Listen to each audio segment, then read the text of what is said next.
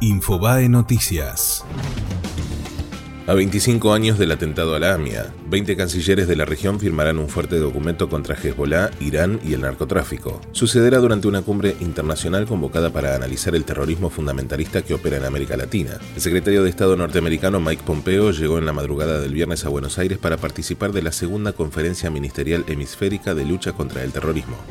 Nuevas declaraciones polémicas de Elisa Carrió. La diputada analizó el hecho de que la fórmula del Frente de Todos, compuesta por Alberto Fernández y Cristina Kirchner, tenga una alta intención de voto, diciendo que si votas a un ladrón es porque te gusta ser ladrón.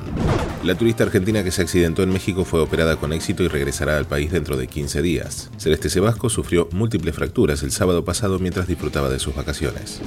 La justicia analiza irregularidades en la mutual de camioneros. El juzgado federal de Morón número 3 investiga a los integrantes de la familia Moyano en una causa por lavado de dinero a raíz de la compra de varias propiedades de lujo en Parque Leloir. Las viviendas fueron adquiridas a través de las empresas de la mujer de Hugo Moyano, Lilian Zulet. El juez intenta determinar si esas compras fueron solventadas con dinero de origen ilícito del sindicato de camioneros y de la misma mutual. Colón eliminó por penales a Argentinos y avanzó a los cuartos de la Copa Sudamericana. Tras la caída 1 a 0 en Santa Fe, el Sabalero ganó 1 a 0 con gol de Cristian Bernardi en la paternal y se quedó con la clasificación por 4 a 3 en los penales. Fue Infobae Noticias.